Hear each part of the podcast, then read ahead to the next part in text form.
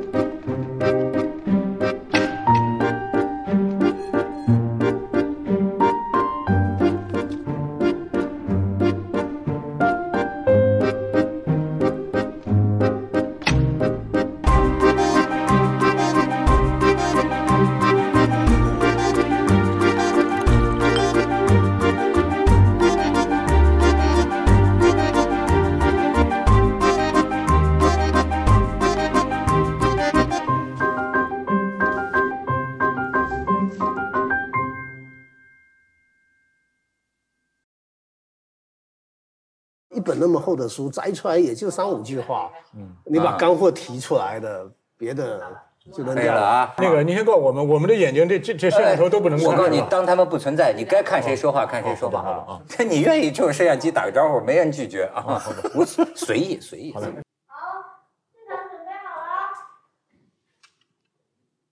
开始。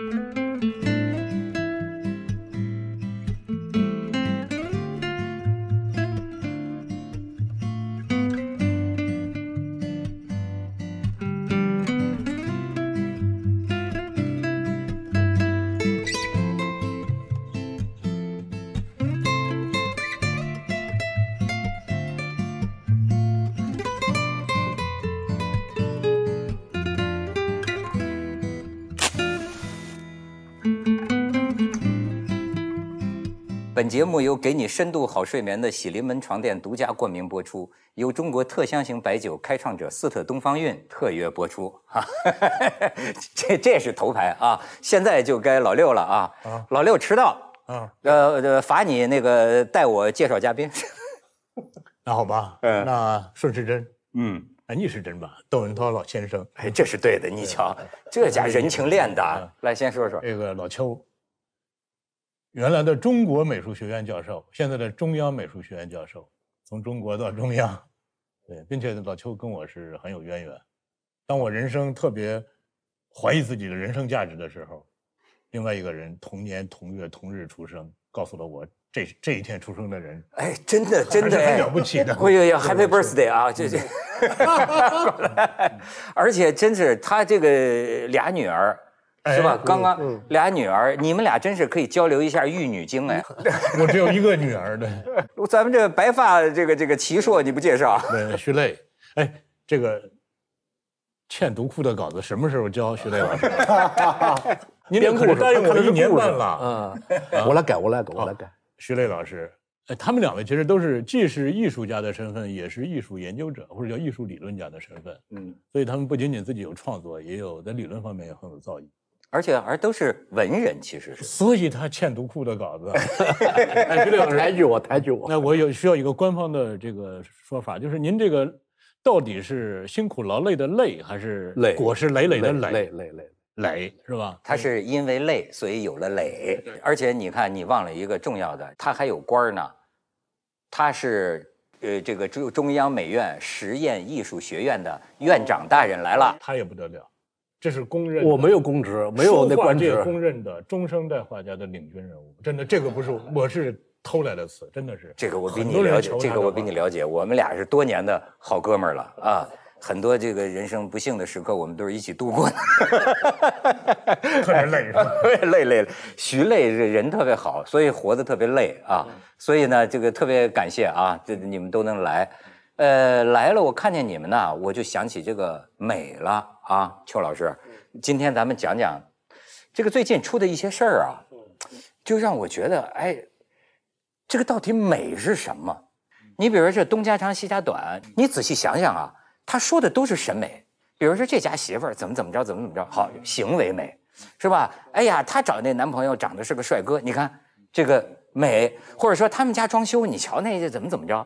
其实你发现这个人与人之间，他都在，而他在说美的时候，都是假定自己是美的，自己是懂美的，这是个很有趣的现象。包括说实在话，就是 我不知道该说不该说，包括跟你们画家接触多了，也是文人相轻，画家更相轻，对吧？你经常听见画家说，哎，这他那个怎么怎么怎么怎么着？你看，当他评论别人的作品的时候，其实这里边似乎有一种假定，就是他掌握着美。他掌握着美的定义权。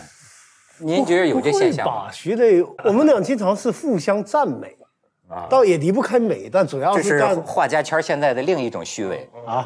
我我我今年那个春过年贴春联，我那个横批就是多赞美，所以今年我要批评学生同学，就指着邱老师多赞美，嗯，不让我批评他们。但是有人说，现在这个艺术界，这个这个感觉这个怎么不够振兴，就是因为缺乏严肃的、真诚的艺术批评。哎，你看有一些新闻事件，也都会让我们联想到，哎，就说这个人懂不懂美啊？包括就说，哎，有些人穿衣服穿的那叫这什么呀？就是我们现在太需要美育了，甚至是当年蔡元培说的话，经常被人提起嘛。对，就是说美育带宗教。哎，我觉得又回到这个问题。你们这个专门研究美的人跟我们说说，怎么叫叫美呢？嗯，这个话题我们上次讨论过一次哈，关于美的定义。是你光从理论上讲美这个定义，我觉得是无法定义的。历史上有各种各样的对美的不同的定义的说法啊，说美是自由，是吧？啊，美是什么什么，就是完全是很抽象的，完全不能回到一个实在的实证的方面去。但是对我来讲的话，我觉得美有一个很重要的一个东西，嗯，就是这是上帝给的，就是大自然的一种韵律和它的秩序。比如说黄金比例，对吧？你在这个位置上，我画画之后就特别痛苦，我一弄就在黄金比例上，这是我平衡的时候我是需要这件东西的，所以他就会不由自主的就把这件事儿就弄落在这个点儿上面，暗合了一种东西。这个东西到大自然的所有秩序里面都暗合。都硬合，我觉得还是一种，人是一个大自然的一个人体是大自然的一个象征，像达芬奇画的那个东西一样，所有的比例，啊，包括天体，包括所有的，最后终终的做的建筑的美啊，所有的东西的美啊，都是跟这个秩序是有关系的。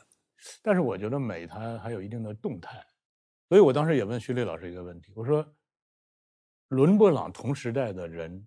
他如果看到了达芬奇，不是看到了毕加索、马蒂斯的画，他们是什么反应？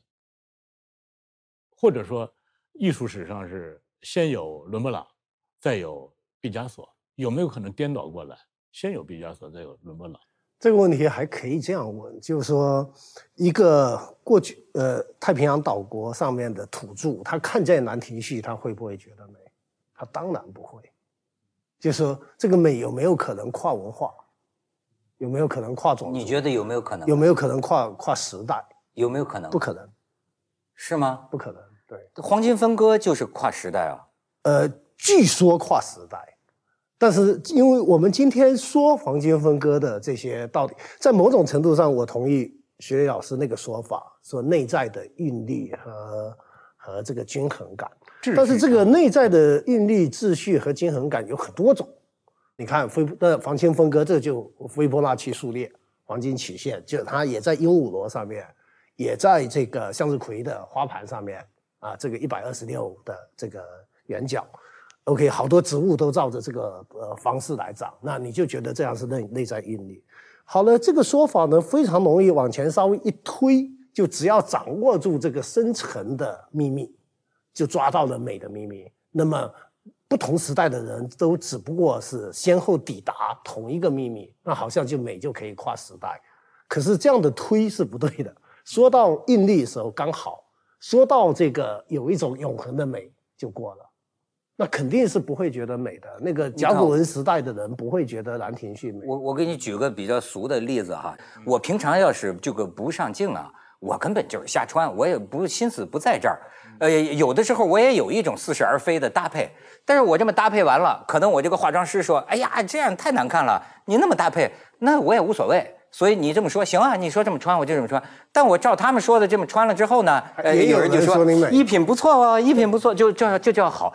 就是我也不知道何为好，何为不好。比如说你要说我要红的和绿的，呃，穿可能我也觉得挺挺挺挺挺难看。但是穿在别人身上，有时候红配绿，它也就叫我看着挺舒服。这个问题其实早就解决了。人们早就发现了美是多种多样的，有多种美，这些美之间还互相矛盾、互相冲突，所以我们要分出二十四诗品啊。有时候是雄浑，有时候是刚健，有时候是平冲淡，有时候是委曲，有时候是鲜浓。西方人也很早就分出崇高跟跟优雅，这是两。首先阴阳两种美，一种偏阳刚的，然后阳刚的里面又有雄浑的和悲壮的，它还不一样。所以它是互相矛盾的多种美。那我们吃饭，这跟我们吃饭的 taste 是一样的嘛？就腻了，然后就想吃川菜的，然后川菜吃腻了，又想吃清淡的了。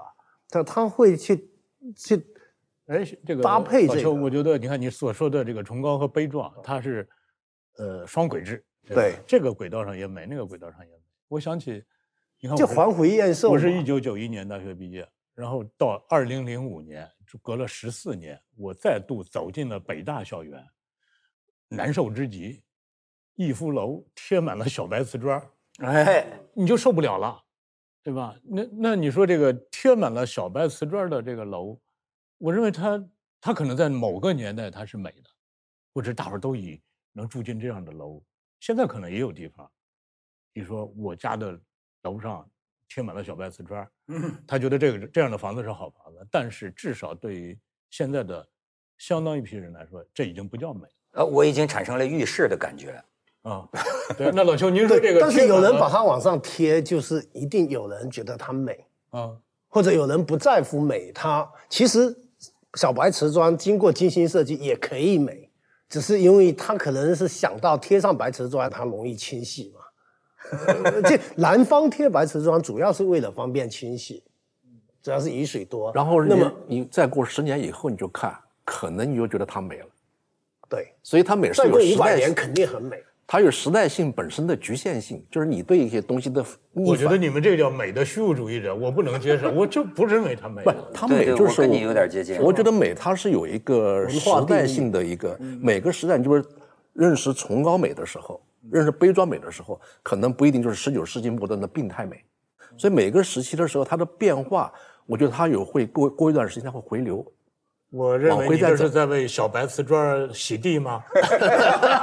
代言，因为有很多我记得小时候看的不美的东西，包括你像我那个时候住在南方的那种，我们半个老乡。对对对，住在那些呃胡同里面那种老的那种，小时候看的也不美，但是现在回头去看，觉得是美的。对，它有你自己的这个成长的经，你就是比如说你看京剧、看歌剧这样，小时候根本这什么东西很烦的，突然有一天他懂了，包括看园林都是一样的，所以你跟自己的成长的经历和你知识的补充、你的修正，或者是一种过去有的新的陌生感，这种回来的时候，那他会有这样的变化。如果按照你们，你看他们这个专门的画家，就是要宽美要宽容。我们谈美育的时候，其实是很大程度上要把人变松开来，变得能够去欣赏这个、欣赏那个、欣赏那个，而不是说非我族类，其心必异，跟我审美不一样的人全是禽兽。我觉但得这个是这个里面开放先但但但是你看啊，呃，要照你这么说，我们都应该学会欣赏。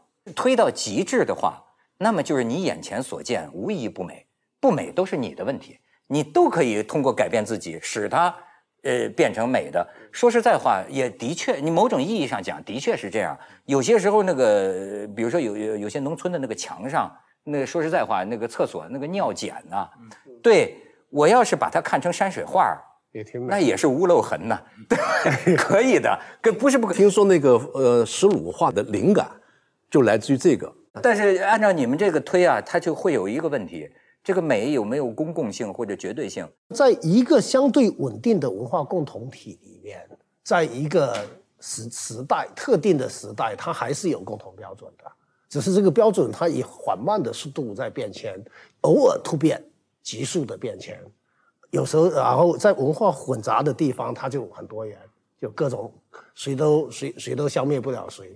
在一些文化核心区，它就以一种为主，它肯定是这这种状态。我觉得你是一个但学者的态度。但我们现在从长时间段来，我们就会意识到，那在在那个非洲土著哈，他们有他们的美嘛，然后我们有我们的美嘛。那你拿现在一个，你就是找一个什么奥黛丽·赫本拿到唐朝去，肯定也不成嘛，人家要胖的嘛。哎，某种程度上讲，你像我们是算算算是这个比较观察社会的哈，呃，那可能我们自居于我们似乎懂得一些什么，但实际也没有什么自信哈。但是为什么我们本能的有时候就会抱怨这个社会里有相当一部分人，就是说太需要美誉了，就不懂欣赏啊，对吧？好的电影不这这这看不出好来，好的这这画呃没没没不能辨别。然后呢，这个这这把粪土卖成黄金，对不对？这好像是崔健的名言，就是说乱七八糟的东西，这这视若拱璧。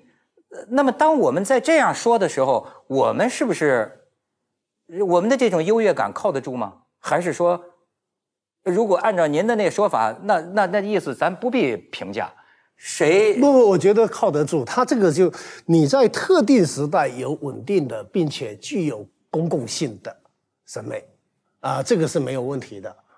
这个跟审美在不同时代中是有所变迁的，并不矛盾。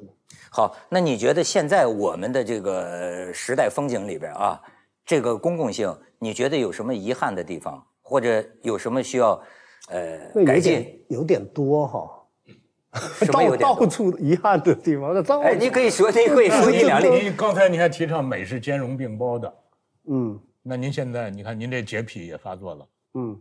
你可以举例子，我发现具体大家就明白了。他，我发现这个真是到处跑啊，精力无穷，很多城镇乡村你都参与建设。我比较大的遗憾，其实我对建筑反倒没那么多意见。我比较大的遗憾是我们现在这个电脑美术字太多，经常一个店铺，过去的中国城市，那就是它才真正的多样。过去的中国城市几乎就是那个城市的书法家们的一个群展，酒旗、招牌、店铺、竖的、横的、牌匾，就是每个城市他在西南里菜市场他搞这个，包括这个城市，我我我记得有一年我去曲阜，然后就发觉曲阜的普通人家贴的那个春联的隶书的水平都非常高。我仔细一想，那也是人礼器碑就搁在他们那个庙孔庙里面，他这里的中学老师呃帮大家写写春联，就是过去的城市，整座城市就是一座天然的书法馆或者美术馆。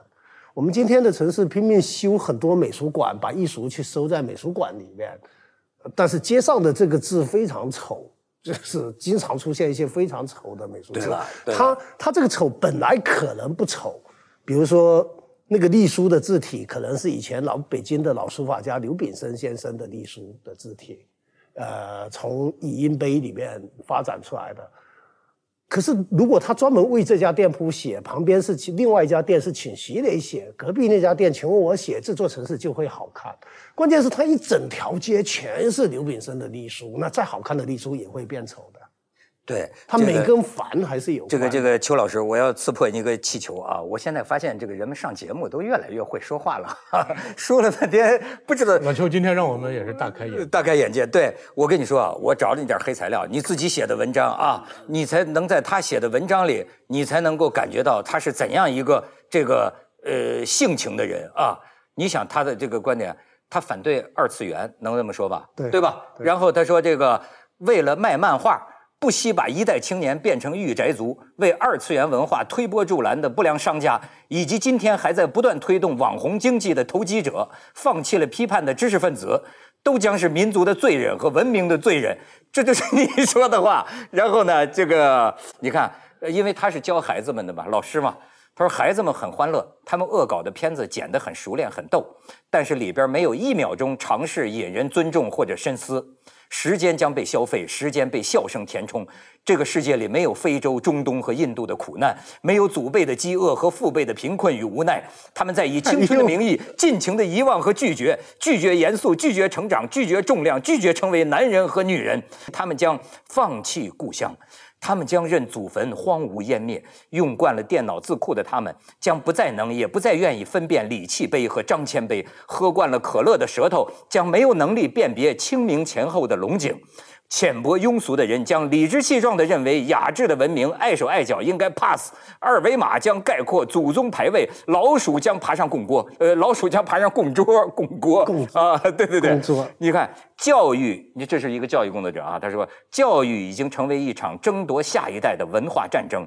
我教书是担心未来不再有清明节，是担心老师们的坟墓将来没人打扫。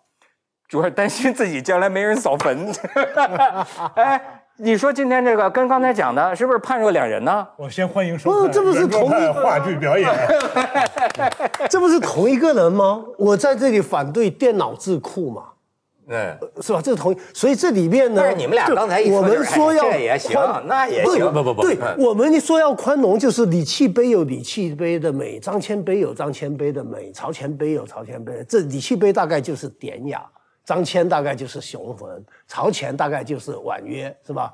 那么我们要同时兼容这多种美。那电脑智库的那种，那就是不不美，因为它是格式化掉所有的这种东西。这恰恰就是跟我刚才说的那个话是完全接在一起的。过那会儿他还年轻，也就是说，那会儿说的不也。就是说，多样性通常来说是更倾向于美的，细腻通常来说是更倾向于美的。那么，可是呢，多样细腻走过头了，就变成繁琐，是吧？变成满雕工的木床。哎，我们回头还是更喜欢简洁的明式家具。他有一个观点呢，挺挺值得一谈。他就提出美是启蒙，美不是愉悦。咱们原来觉得，我觉得好看，总是因为让我舒服嘛。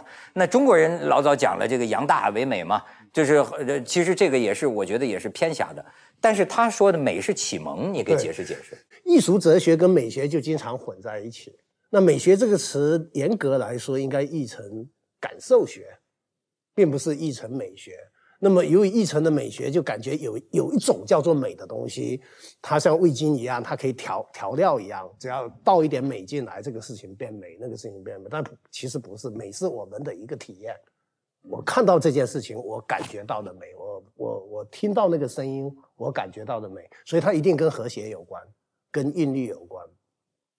呃，但是呢，这个体验慢慢的跟艺术体验就开始合一了。本来基本上，我觉得就是说，我们觉得什么样的风景美，共性还比较大，但觉得什么样的艺术美，共性就没那么大了，就差别就很大了。所以有时候我们是在谈美啊，有时候我们是在谈艺术，有时候我我们是在谈艺术。那么我们的艺术经验其实往往不是舒服的，就是我们其实我仔细的研究过，就是让大家课堂上组织学生做工作坊，描述你的艺术经验。有的人说好像被闹钟叫醒一样，有人好说好像洗了个澡一样。有一所以这里面呢，艺术作用你的方式，呃分分层次的哈，有很猛的那个叫震撼，有触动，像打你一下的，也有非常轻微的润物细无声的熏陶、陶冶。就是你一张书法挂在那，你从来不会拿一个射灯打着它，也不会站在前面认真的看它，但挂它三十年，它那个弘一法师那个字的气质渗透进你这个人里面，它那个润物细无声的，不见得比，不见得没那个震撼高级，老想震撼人的反倒很贱。是吧？老想扑到你面前跟你互动的的那种艺术反反而很贱，所以它本身从作用方式上有轻到重的很多种档次。你刚开始碰到艺术的时候，感觉往往是怎么可以这样？怎么会这样？怎么会有人这样画画？怎么会有人这样写诗？往往是不舒服的感觉。然后呢，紧接着呢，哎，其实这样也行，还有点意思，你接受了。所以开始往往是焦虑。首先它不一样，跟别的东西不一样，哎，有差异。呃，首先是有差异，然后接着你焦虑不舒服，先焦虑再愉悦。对，接着呢，你觉得哦，原来还可以这样，你有一种恍然大悟的感觉。这个时候，这种感觉叫什么呢？叫解放感、解放感。你觉得自己以前被一个套路绑住的，现在松绑了，自由了，解放了，解放感。呃，比解放感再往前一步，就是我那种说像被闹钟叫醒的感觉，是苏醒感，你觉得自己过去一直在睡觉，此刻咵被叫醒了，这个被叫醒的感觉就是我说的启蒙。启蒙不就是一个人以眼眼前以前蒙这块布，现在把这块布给你掀掉了，唤醒人。你你这个这个这个邱老师啊，你不要忘了，他是实验艺术学院的院长，所以呢，我听他的很多这个讲述啊，也帮助我能够理解一点咱们现在看不懂的这种所谓的当代的艺术哈。嗯，哎，就是说什么这更好懂了。对我们平常生活可能都是循规蹈矩的一个套子啊，好比说我们要住在这样一个房子里，我们要这样一个生活方式。但有些时候你看到一个当代的一个装置的一个艺术哈，呃，他的意思，他的启蒙这个点在哪儿啊？就比如说哦，一件事情原来可以不循我们过去的套路来，它给一个启发，就是我们可以自由的想。我们可以自由的想，对吧？呃，你不一定这个先吃饭再睡觉，你也可以先睡觉再吃饭，就是改变一些。是原来世界是这样的，原来世界还可以，所还可以以，所以，所以你比如说我就很感兴趣，他教他教教教教他女儿，呃，他做一种这个这个训练，嗯，就比如说这个，呃，桃子是飞机，对。是吧？那个这个这个这个，呃我用飞机刮胡子六六哥是马桶，不是六 六哥是冰箱，行吗？六哥是冰箱，对吧我还是？更喜欢马桶呃，对吧？？这个这个啊，呃，比如说那个呃，这个呃灯光是外星人，对是吧？呃，这个呃王羲之是块石头，是块砖头，我用灯光来扫地，这是在干什么？嗯这个其实是在制造隐喻嘛。那么制造隐喻就是在无关的事物之间去搭建联想，但这个联想有有一些联想是胡说，但有一些联想就能够接通某种某种像是真相一样的东西。其实我们今天的日常语言都是古代的诗歌嘛。我我我们说这个，呃呃刀呃说呃这个涛哥是个成功的这个这个成功的马桶风流倜傥，呃登峰造极的艺人，主要是风流是吧我我们登峰造极就默认等于成功，就其实其实它是一个隐喻，像是一个爬到了山顶。我们说我这里有个伤口，受伤的地方像一张嘴，这其实都是曾经是诗歌，但是它今天沉淀进我们的日常语言，我们不再觉得它是诗歌。你说我有个伤口，大家不觉得这么说美了？你说我堕入情网，大家不觉得你这句话美？这时候你就得创造新的隐喻嘛。说，哎呀，我这几天喜欢一个女孩子，我这几天好像一直在雾里面走一样。哎，以后可能慢慢的这个词就被接受了，大家说我这几天他陷入了情雾了，就大家得去造新的东西才会感觉到美，这时候这个东西才能启示你。就是因为那种感觉是过去所有的词都描述不了的，所以要去创造这一个词来描述对。他说的好像就是艺当代艺术的另一种功能，就是启发人异想天开。你看现在做任何工作，创意都非常的重要。可是我们现在会感觉到，有些时候哪怕是年轻人，好像也是生活在一百年前，就他也是一个套子。所以你特别希望有一些方法，能够让他就是说一个事儿也可以那么做，哎，这样就有助于激发创意，这算是个社会功能吧。嗯但是实际上，就是你们刚才，我我我我就说回到你们刚才两个讲的，咱们本来不是说这个审美吗？哎，呃，我们不要说的那么玄。可是为什么我们觉得我们身边很多东西不美？为什么我们觉得我们很需要美育，或甚至说作为一个民族，现在很需要美育？为什么我们心里就觉得很多人不知道什么叫好看难看？他这种感觉，呃我不知道是不是正确的，但至少是发自内心的。呃这个你们两位怎么看？我我我觉得美这个事儿啊，可能是需要学习，然后需要去相互影响。比如说，从文化的角度来讲的话，美可能是在文化的美，它但是它不一定是文明的美。文化的美就是每一个地区和一个局部的特色，这是文化。非洲的、中国的、中东的，它有它的特色，是跟别人不一样的地方。嗯，但是你到文明的美，就要去掉这些共同的呃这种特色地方，变成互相之间能够流动的地方，流动的东西。所以它的文明的美和文化的美其实是不一样的。那到底什么是美呢？呃，局部它有共识吧？你看银行培养新入职的员工，他们很重要的一个就是得让这员工识别假币。原来的银行，那怎么识别假币呢？一种训练方法是让他每天接触大量的真币，你不停的就是上班八个小时全部数钱，不停的数钱，不停的摸钱，摸惯了真币之后，他的手再接触假币，他会不舒服。哎，你这个说的好，这其实就是一种配比，就是当你接触了大量的美的东西之后，你看到不美的东西你会不舒服。但是反过来，当这个社会或者当这个时代推给你大量不那么美的东西，你看多了，你再看到美的东西，你也会不舒服。你这个我挺有感触的啊。就当当然我这是是是外行哈，但是呢，说实在的，现在我在这个周围呃交往朋友圈当中啊，我有一个真实的感受，可能这正是我的狭隘啊。真实的感受就是，其实就像你们刚才一样，我碰见谁都觉得挺好挺好，哎呀，好美啊，对吧？让人高兴嘛。你喜欢这个音乐，好啊，好好极了，这这个好好好，哎，就是真是非常呃呃融通，什么都是美的，对呀、哎，我理解你，非常尊重，对吧？可是呢，骨子里，这个骨子里怎么形容啊？你要是我弟弟，或你要是我家人，我就跟你说真话，那就是垃圾。其实我特别好奇，因为徐磊老师是我见过的最随和的艺术家，嗯，因为艺术家一般洁癖特别强大，对，所以我特别就是您眼睛里头有没有让你不舒服的东西？那太多了。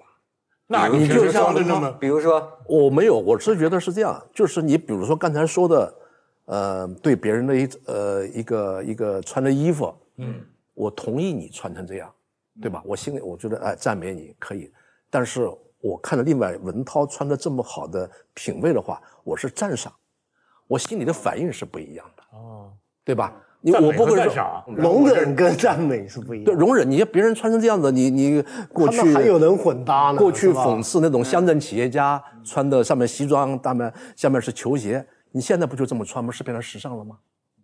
对不对？但当时那个时候是不和谐的，是不和谐的，所以我是觉得在，比如说每个人穿衣服的时候，他有他的一个，呃，实际上是品味的问题，对，每跟品味是有关系的。如果你就是穿，呃，大牌的衣服，他可能作为一个对美不太去去把握的人，他就买大牌的衣服。大牌衣服已经把你审美的东西已经给你过滤好了，有设计师，对吧？有很多东西把你过滤好，你穿上去没问题的。但是有一个东西是不能撒谎的，你到他家去看，家你去去访问他家，他不在家，这个主人是个陌生人，你去访问他，主人并不在家，但是你看他周边的东西，你扫一眼，你就能看出来他的爱好、他的文化水准、他的品味，这个是一点不能撒谎的，因为你每天跟他朝夕相处，对吧？一看有时候我是看着有这种，有人有人心里觉得可惜，他穿的挺体面的，到人家一看，没法待，俗不可耐，完全就是你说呃美和品味都不存在，他可能花了很多的钱堆砌在那儿。但是他这个东西在做的那个东西是他自己主控的装潢、装饰家里的那种陈设，你就看了就是觉得挺可惜的一件事儿，跟他的外表的东西不对位。其实这叫一切东西归根都是叫经济问题，但是这个经济不是说我非得腰缠万贯，嗯，呃，我才是才配谈经济。我觉得更叫心里是不是个穷人，是吧？有的人他虽然很很有钱，但他心里是个穷人。但有的人他可能穿的并不好，但是他他让人尊重穷。对，所以我一直喜欢一个词叫“酒贫乍富”。酒贫乍富这个词其实可以分分开来说。酒贫的人是咱们至少我觉得我们这咱们都算同龄人，我们这代人从小到大经历的常态，嗯，就是对物质、对空间、对各种东西充满了渴望，是吧？所以我记得我那个当年去一个朋友家里，他们家的房子比较大，那会儿都兴在家里装一个吧台，嗯，就是弄得跟酒吧一样，对对对，是吧？现在好多家都那样。对，然后呢，我还特别好奇，敲了敲那吧台，我说：“哎，你们家这吧台怎么不装抽屉？”因为在我这种穷人看来，所有的空间必须得利用上，对吧？我就不能允许说一个地儿它空着，不不装不它不装抽屉，要不我那东西往哪儿放啊？嗯，就人家家房子大，人家不需要抽屉，人家那吧台就是个吧台，就不需要抽屉。但是，对于一个空间没有那么他就得想方设法，这儿装个抽屉，那儿装个橱柜把一切空间都得用上。那你我们反过来说，我们看现在很多设计，对吧？所谓视觉满载，是吧？视觉超载，不就是一个穷酒贫的人对空间的那种珍惜感？我一切都要用上，空着我就不舒服，我就觉得这个闲着浪费了。它不就是这种设计理念造成的？哎，我接着你这个，我可以说到这个，我看过钱钟书先生哈，他写一篇文章，他里边就讲雅与俗。你看谁都说别人俗，那么钱钟书这篇文章他就是反复提出了很多标准，说何为雅，何为俗。我最后看他也弄得很复杂，但是最后他似乎得出了一个似是而非的。他说似乎啊，比如说啊，呃，如果你一个贵夫人，你一个手指头上戴了一个钻戒。这个看着也很合合合合适，但是如果说你伸出手来，你五个手指头戴满了，似乎这个就跟俗有关。对，它就是一种呃，它叫俗就是过火，哎，是吧？这是钱钟书说的。那就是雅，就是跟节制是有关系的。哎，这就是我哎，是不是这样我所理解的乍富。当一个人乍富之后，他一定要想方设法把所有的首饰都戴在身上。因为他一定要提醒你，我有首饰。酒瓶之后，他对所有的东西都都得用好，都得用上。乍富之后，我要把所有的东西都挂上。我记得，呃，九十年代，呃，那会儿有了苹果电脑，那会儿苹果电脑在设计那个我们我们的书的时候，那时候一台苹果电脑是三万块钱。那时候北京回龙观的房子十几万一套，也就是说，一台苹果电脑大概就是一个房子的首付。当一个苹果电脑这么珍贵的时候，他用苹果的电脑来设计书的时候，他一定要时时提醒你，我用的可是苹果电脑。所以你看那会儿的设计的书都没法看，就是随便一个书的页码就是一个阿拉伯数字，他要给你倾斜立体，再勾个花边所以啊，你说的他就是把所有的首饰都挂在。对了，我再给你升华一个这个精神上的，其实真的是谁都要美呢，要不就说臭美嘛。谁都要美的，有些时候不表现在看得见模特的衣服上，表现在聊天儿。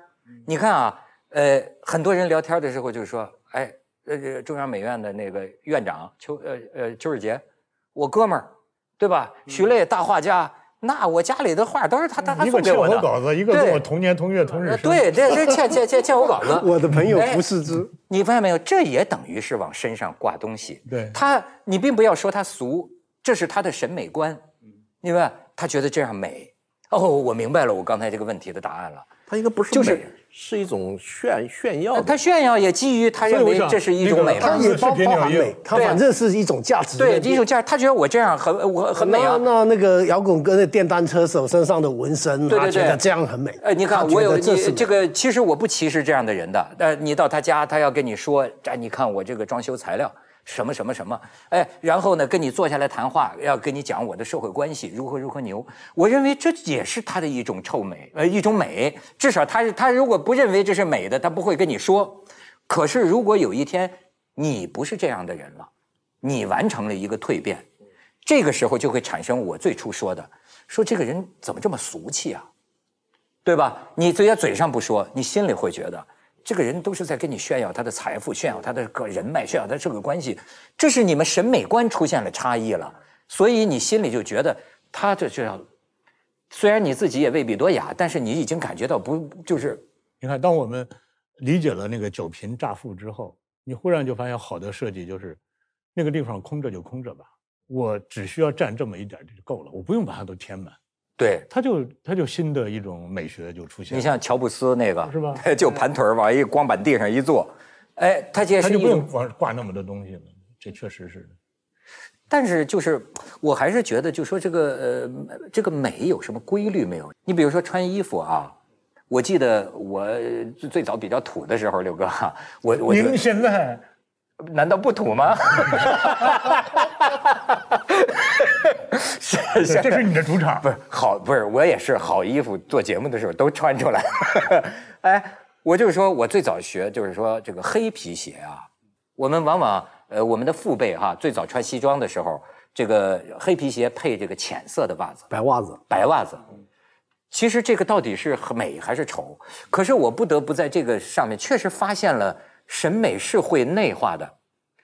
所以从最早我也没觉得有什么不适应，但是你看我到今天，如果看到有人这么穿啊，我就会觉得，哎呀，这怎么这这穿一身黑西装，这这个露出个白袜子，对吧？你就知道穿暗色的袜子。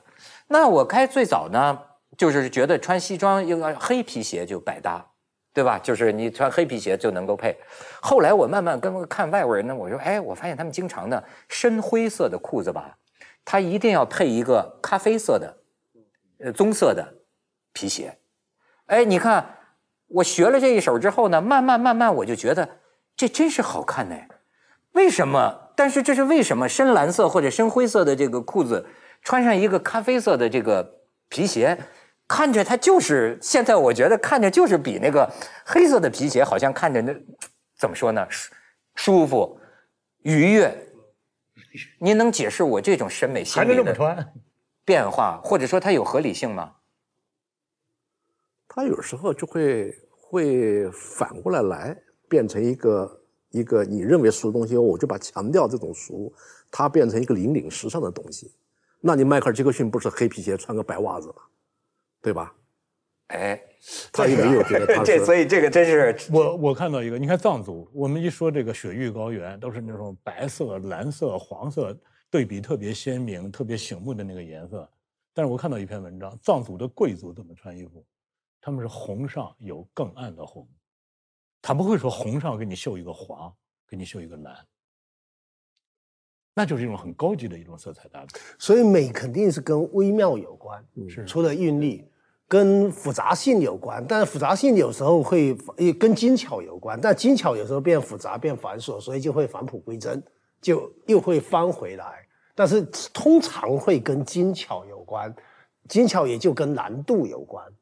跟跟跟，那也不一定啊。你非洲做了一个凳子，很漂亮，我觉得它，它不一定就是做的是那种我们认为的黄花梨做的那种精巧的。对，那所以那个就你你今天觉得他那个就是返璞归真嘛？是是是，就是瓦比萨比嘛。日本人哎，我们宋词做成那样的，日本人开始喜欢这个枯寒的、残的、糙的，呃，开开始喜欢这个是反过来去追求野趣，那是先有了雅之后才会开始追求这个野趣嘛。但是在从无到有的那个过程中，它是往复杂性走的，它是往精巧、呃严谨、难困难往难度里面走的。我们看，我忍不住要要要反驳您了。呃，我们因为我是文字工作者，你看啊，这个李后主他们这个父子俩人，你看李璟的词，他就是您所说的复杂和这个叫雕琢也好，对吧？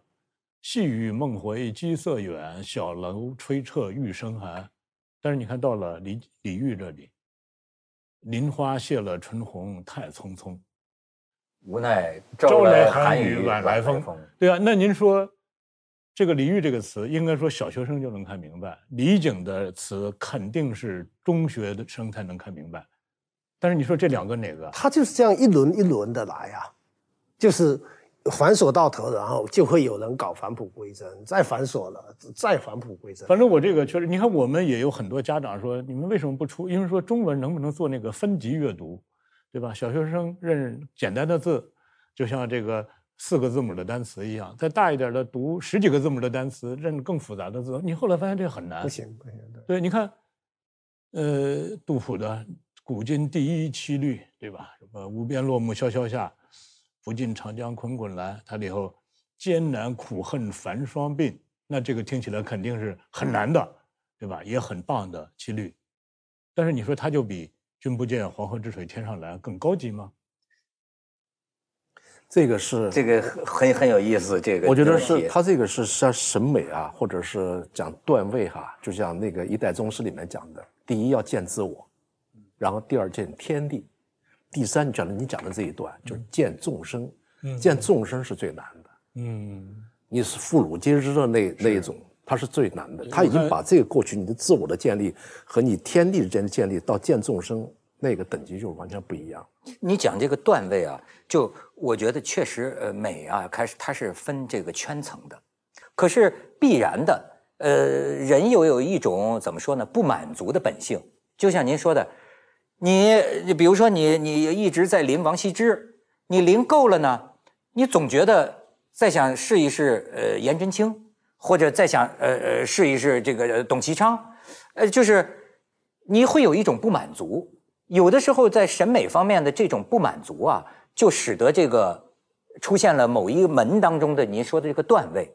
你比如说他们喝普洱茶都是喝喝喝喝喝，鄙视链，就就越喝越高，越喝越高。鄙视链肯定是吧都是返璞归真最最高级，就是因为中国古代的雅和古是连在一起的，古雅。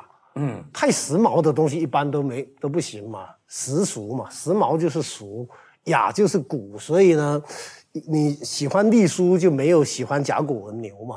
这里面当然有鄙视链，那你那那你你表示喜欢这个这个李白，那我直扑《诗经》去了啊，我必须得喜欢《诗经》，只那那屈原都不能看，那他他还是古跟雅连在，一起。那老邱，那这个问题我问您，因为问过徐雷老师，比如说，那从艺术史上来说，先有达芬奇，再有伦勃朗，再有什么毕加索，再有康定斯基，但是现在我们是一眼纵观艺术史，那一个人先看了会儿达芬奇，又看了会儿康定斯基，又看了会儿伦勃朗，又看了会儿毕加索、马蒂斯，他会不会神经错乱？不会，我是可以看得出他问题的演变。不，他们其实是完全不同的游戏。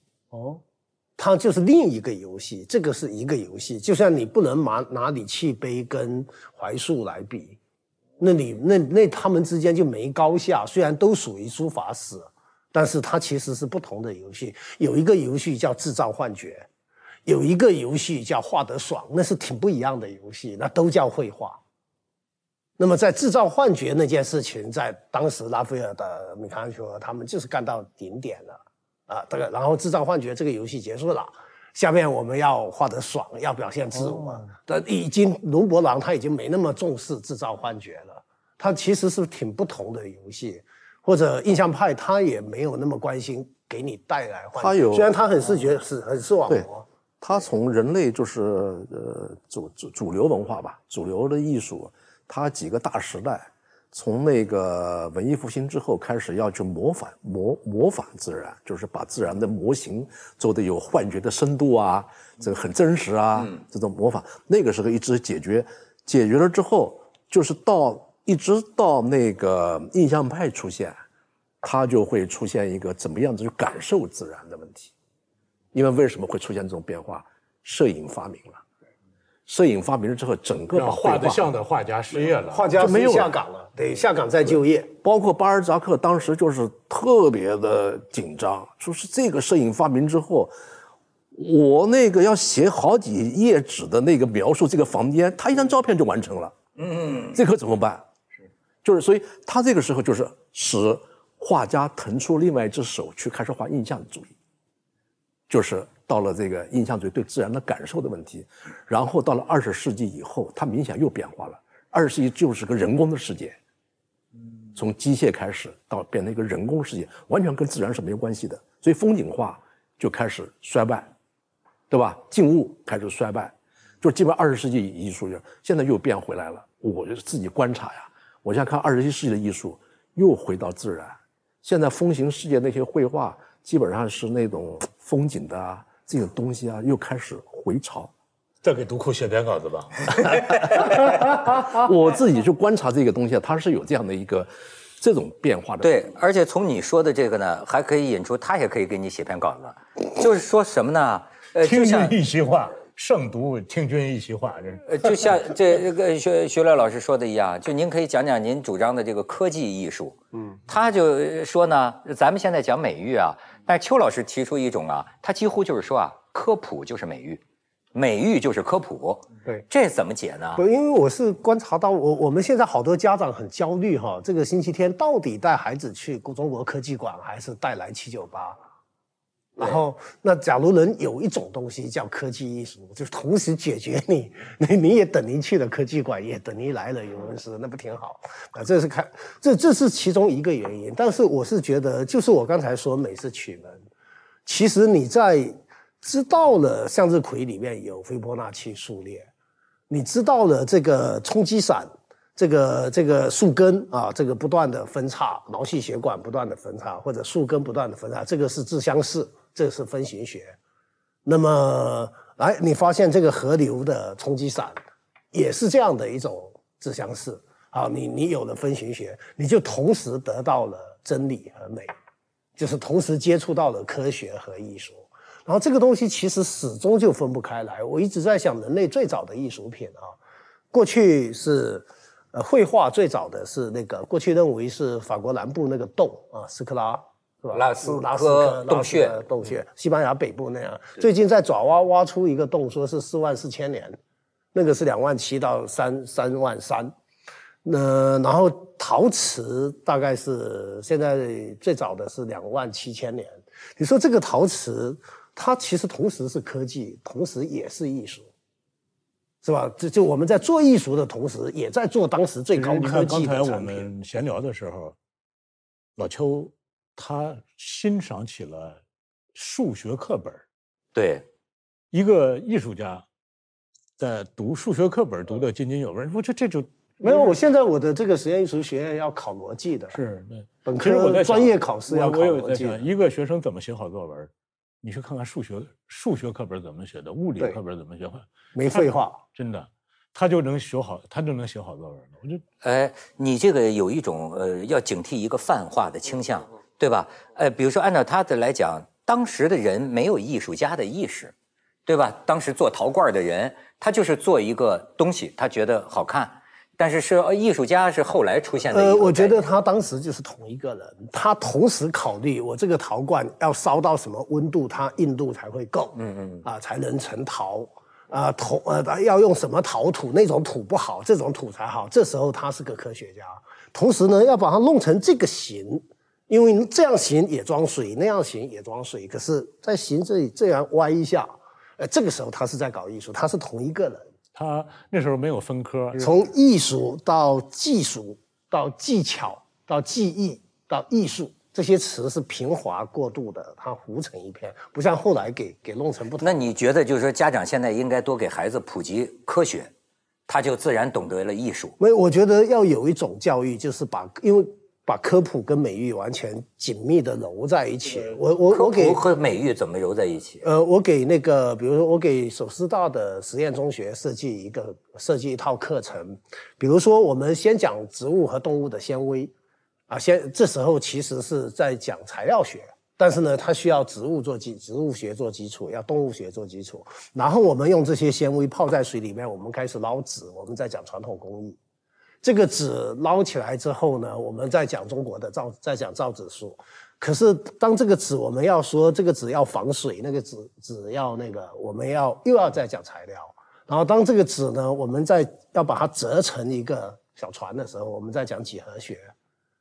我们要把纸折成装牛奶的那个盒子的时候，我们再讲建筑学。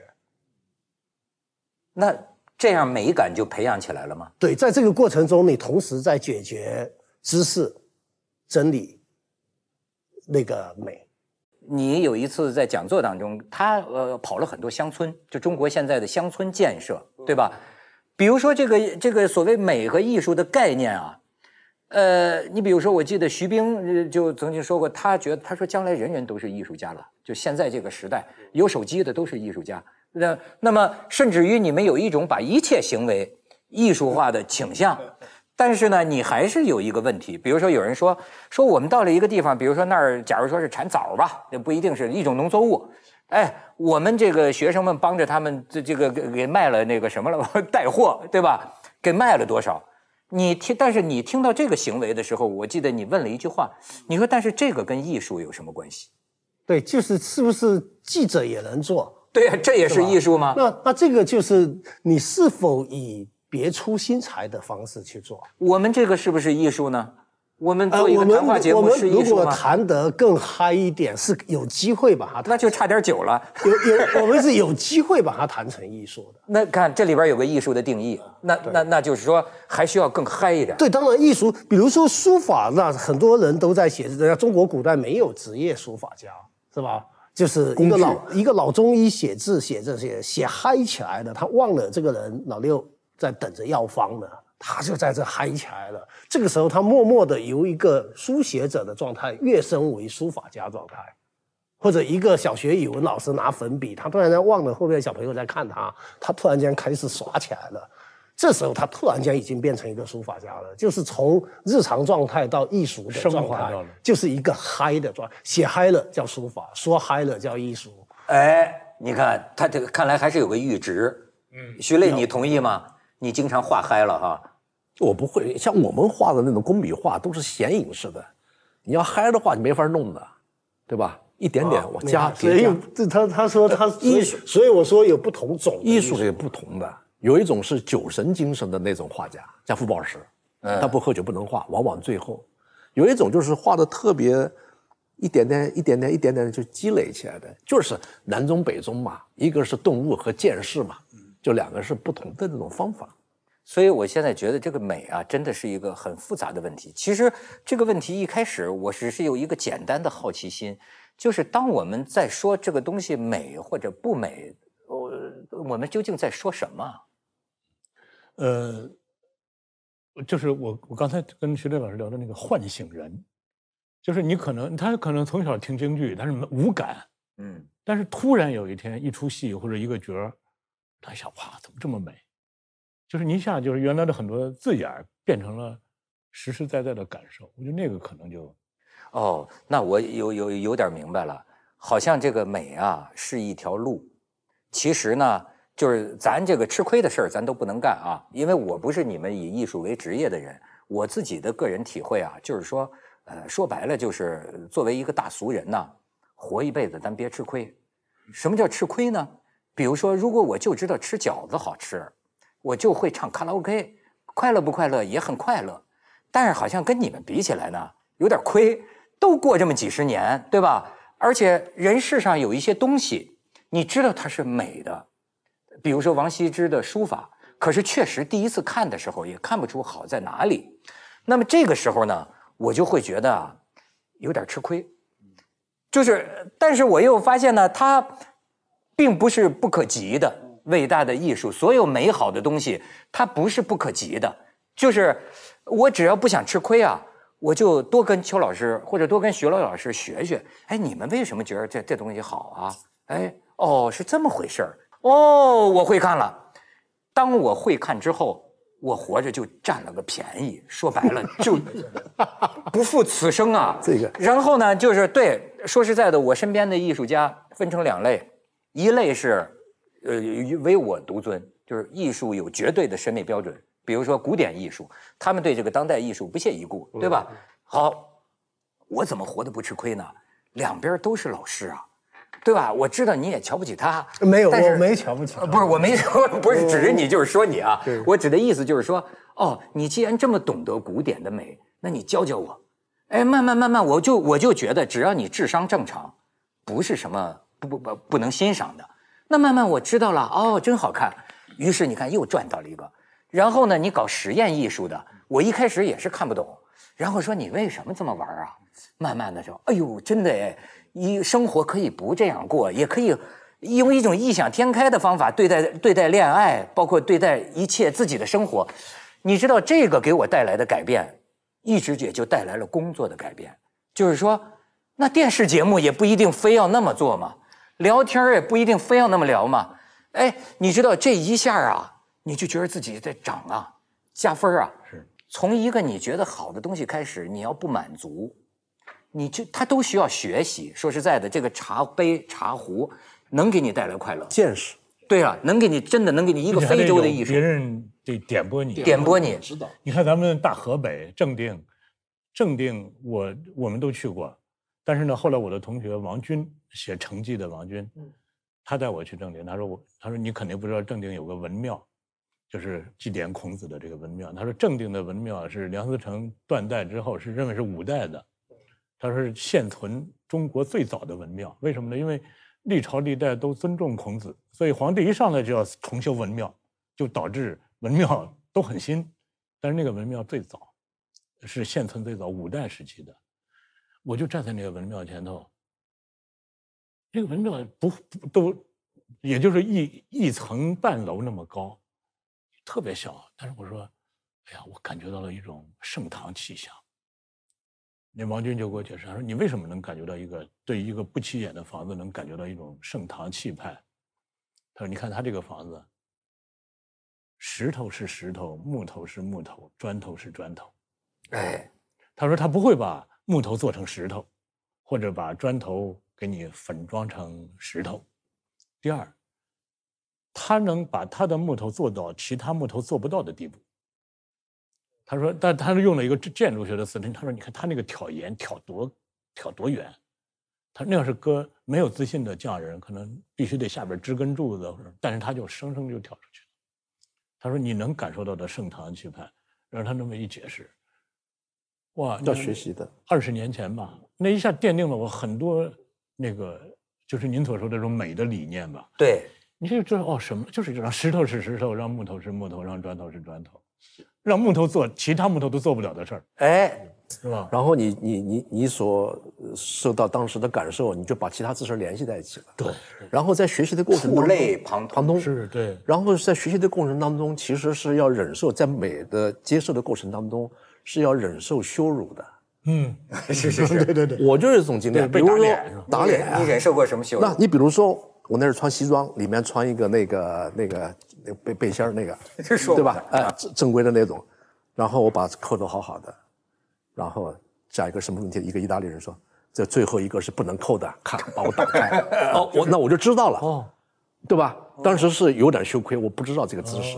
这种情况是很有的。昨天我跟那个一个朋友讲，就讲那个喝的酒杯，嗯，为什么那个鸡尾酒的酒杯要设计成一个这种菱形的，就是方形的这样的一个，这样，它是要碰杯的时候要慢，你要快的话就甩过来的水，那说明你就不优雅，这是要求你的，这工具是要求你是是成为这样的一个人的。工具来约束你。对，约束你的。所以你不知道的话，你说一弄就就很羞辱。哇！你哎，你呃我跟你碰杯吧，而你赶紧就伸过去，啪，水就泼到身上来，人家没有动，呃就是有时候你学会一种礼仪，实际上也不是尽一个义务，而是你也得到一种享乐。对，哎一种享乐你以后就不会犯这个错了你会更自在。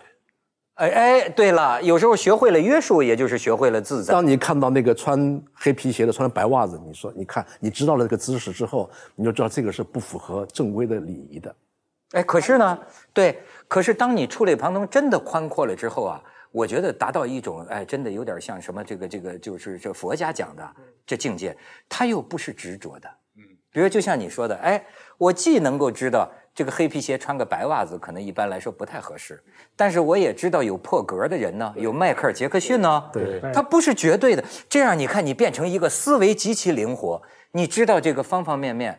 比如说说节制是美的啊，或者说某种认认认为简约是美的，也不一定。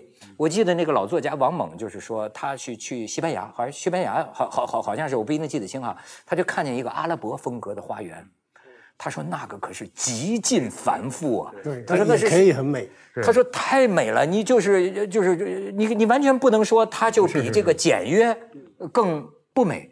就比如说，要我们刚才说，我们说你戴五个戒指好像比较俗，但是我有亲身的经验，我去那个呃沈从文那个老家那个凤凰县，呃有一年是过春节的时候，就一个县的苗族群众啊，呃就就聚聚在一起银饰他们当地的这个县委书记就跟我说啊，说每个苗族妇女啊，她的家里她至少有两斤这个银饰，对，嗯。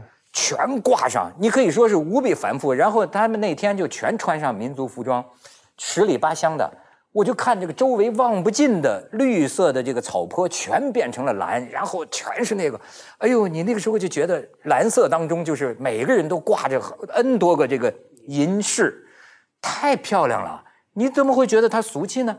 它是把家底儿都挂出来了，可是如此的美妙，就是实际上吧，这个地球没有一粒尘土可以说是不美的，端看你从哪个角度看。但是就像你说的，需要学习啊。您还是让徐磊老师指点您穿衣服吧。他这个衣服穿的可好了，是吧？啊哎，讲讲为什？么？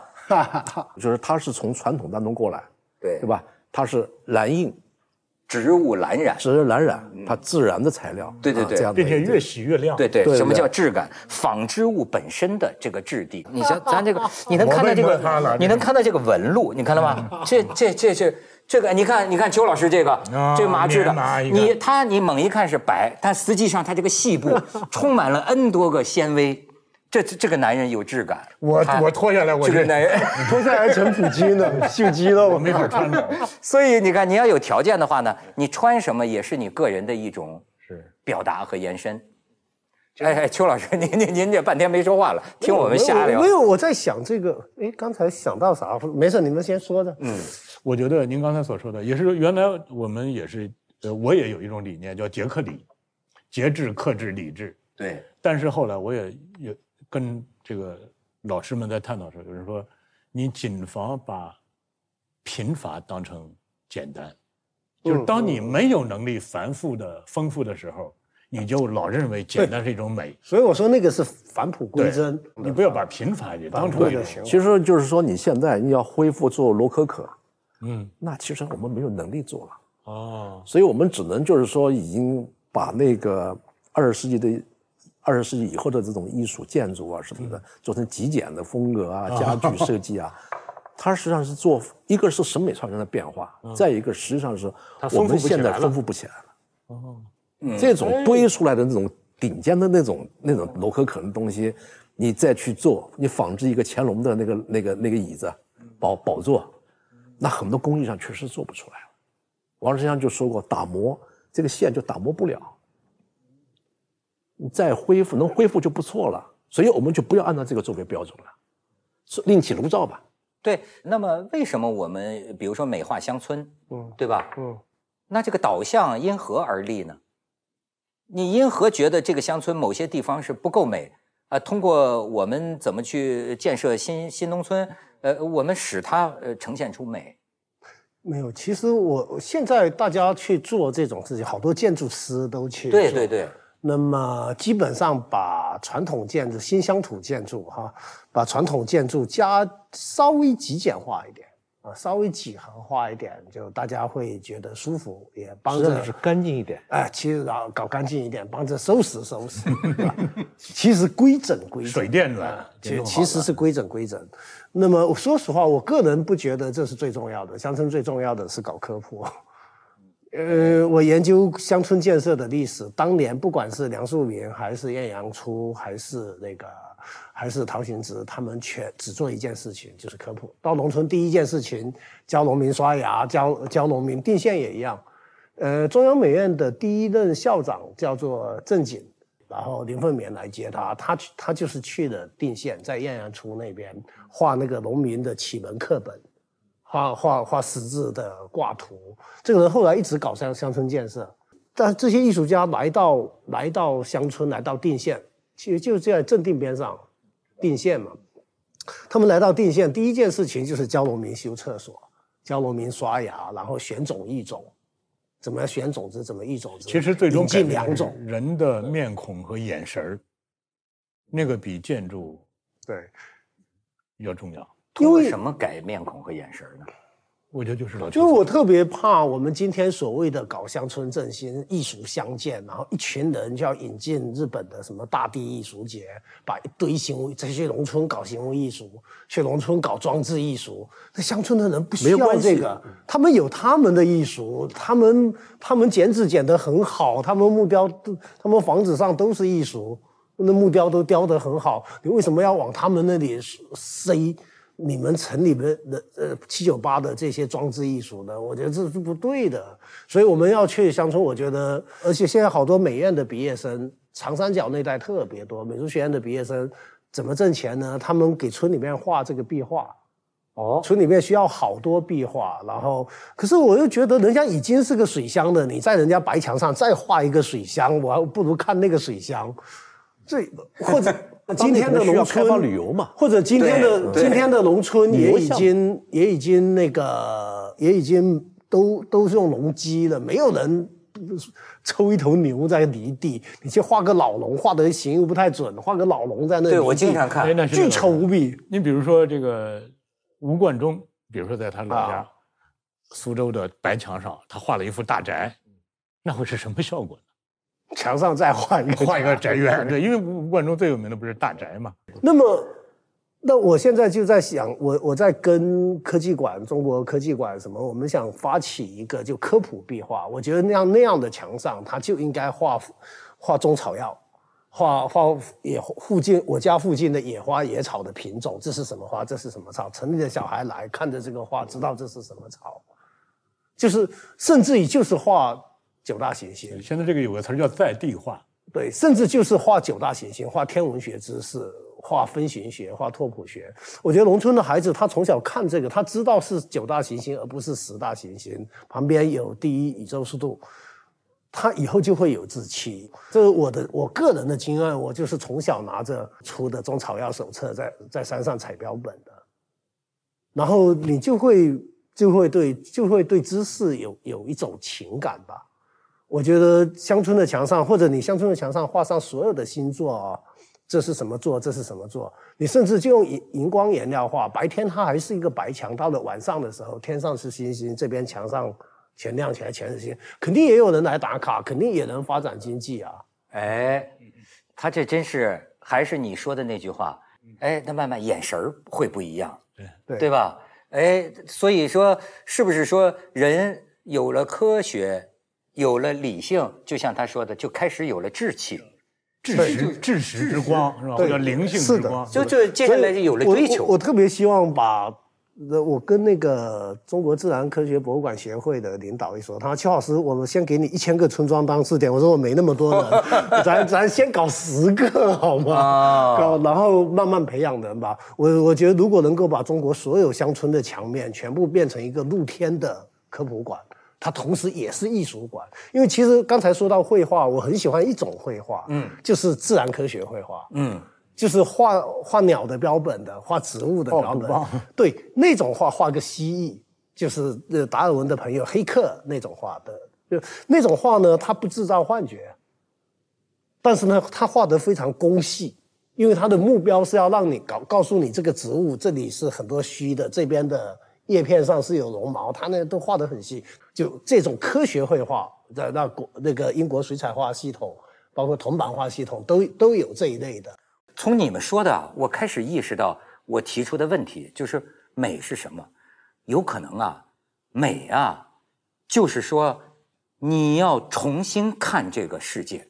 但是有的时候我们的眼睛太钝了，我们看不出来。于是艺术家或者工匠，他实际上是需要开个方便之门。他通过他的是一些设计和制作，让你看看，你还可以这么看呢。一个一个一个一个香炉，你还可以这么看呢，对吧？一个腰果，你还可以这么看呢。哎，你看，艺术家其实就是帮助我们、启发我们，你还可以这么看。但是如果有一天你真修炼到了，我自己就能看出万物的这个蕴藏着的美和你说的这个韵律的时候，那实际上你自己就是就是审美家了。好，谢谢谢谢谢谢。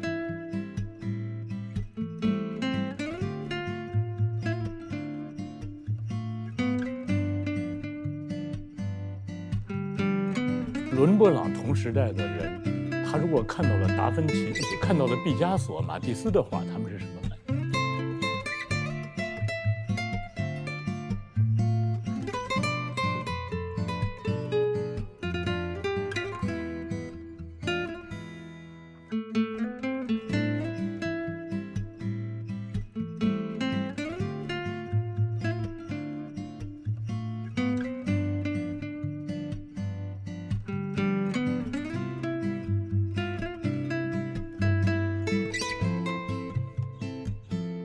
波拉奇数列。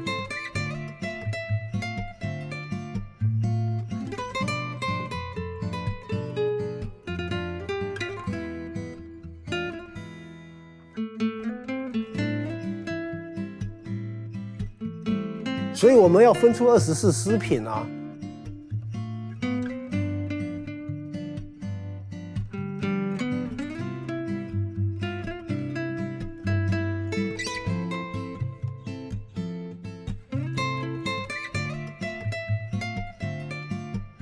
也是无漏痕的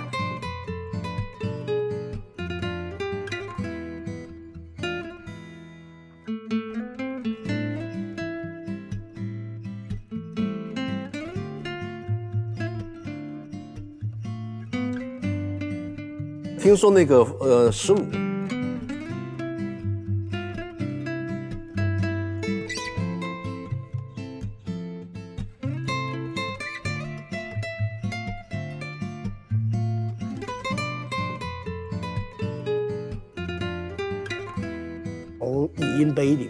发展出来的，就是李器碑有李器碑的美，张骞碑有张骞碑的美，曹乾碑有曹乾碑。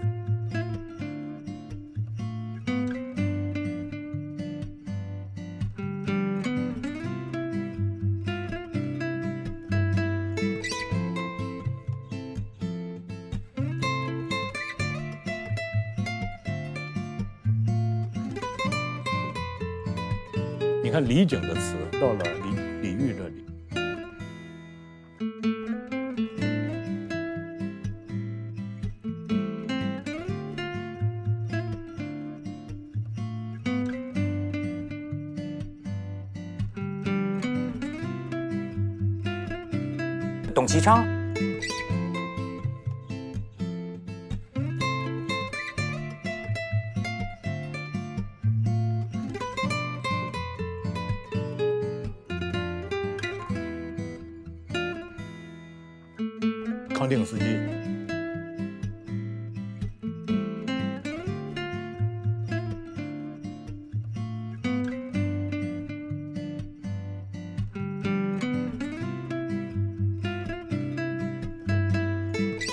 分型学。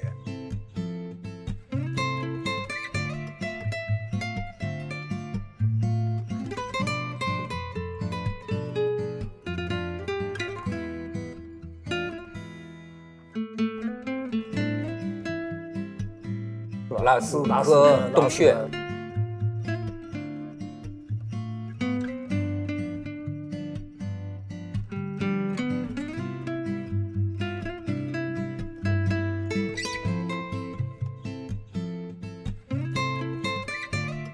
南中北中嘛。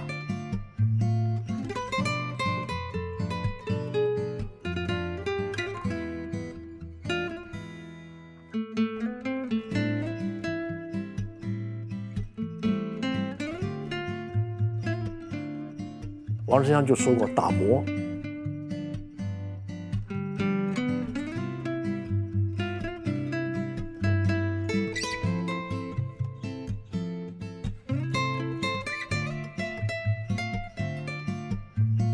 当年不管是梁漱溟，还是晏阳初，还是那个，还是陶行知，他们全只做一件事情，就是科普。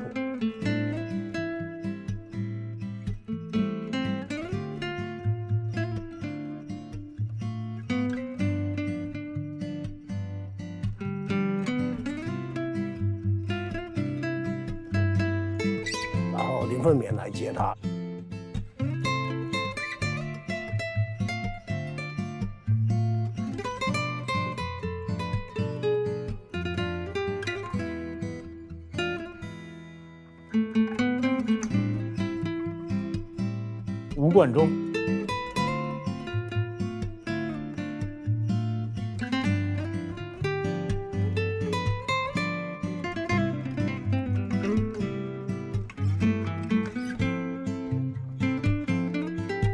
达尔文的朋友黑客，